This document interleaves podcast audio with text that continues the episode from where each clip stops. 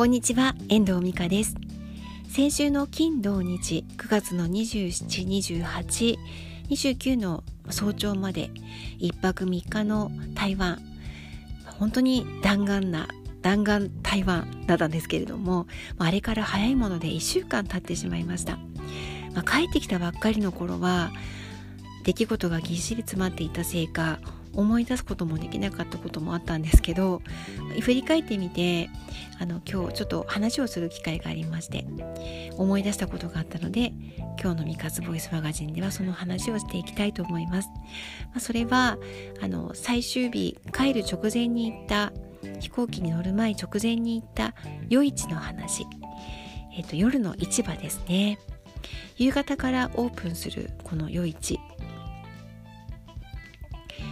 かなりの規模の大きさでした。あの明るくてね活気があって観光客も地元の人もたくさん並んでいます。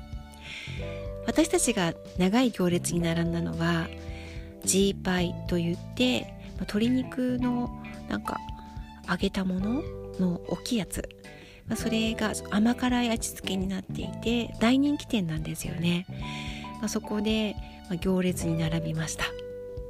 どうしても陽子さんが食べたいと言ってたので一緒に行った陽子さんがねでその後街の中を歩きながら夜市のまあなんていう私にとってはメインイベントだったフードコートに行ってきたんですけどここは地下にあるんですがあの市場になっていてあの台湾やっぱり島国でもあるのでね魚介類がとても美味しいんですよ。でエビエビとか魚とか貝とかがたくさん並んでました。あとはやっぱ南国のフルーツも並んでいましたね。マンゴーも美味しかったですしね。私が台湾で一番美味しいなと思ったのはやっぱりスープかな。鶏系鶏と豚なのかな。だしで取ったスープがとっても美味しくてなんかホッとする味だったんですよね。とはね小籠包も食べました。人気店で。そこに出てきた空心菜の炒め物がすごく美味しかったです。あとはやっぱり台湾茶。この間もお話ししましたけど9分でいただいた台湾茶とお茶受けはすごく美味しかったですね、まあ、タイに行ったというと美味しいものいっぱい食べたっていうふうに聞かれます。何食べたか思い出していたんですよ今日ね。であとね杏仁豆腐屋さんに行ったんですよ。杏仁豆腐ってアーモンドのあのアーモンドのを絞ったもの。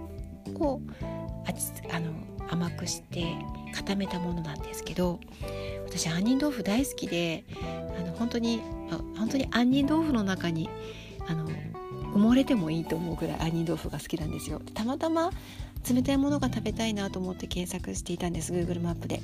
そしたらあの出てきたのが杏仁豆腐屋さんでそこで食べた杏仁かき氷がすごく美味しかったです。ふわふわのかき氷が杏仁豆腐の混じっている氷。そして下にはフルーツが敷いてあってその上に杏仁豆腐が乗っていてかき氷が乗っているスペシャルバージョンだったんですよ、すごく美味しかったです。そんな感じかな台湾の食べ物って。あとあれかなあの昼間お店で食べたなんかあのお肉だったかななんかそれもなかなかね美味しかったですよね。今日は台湾で食べたものの話お伝えしました。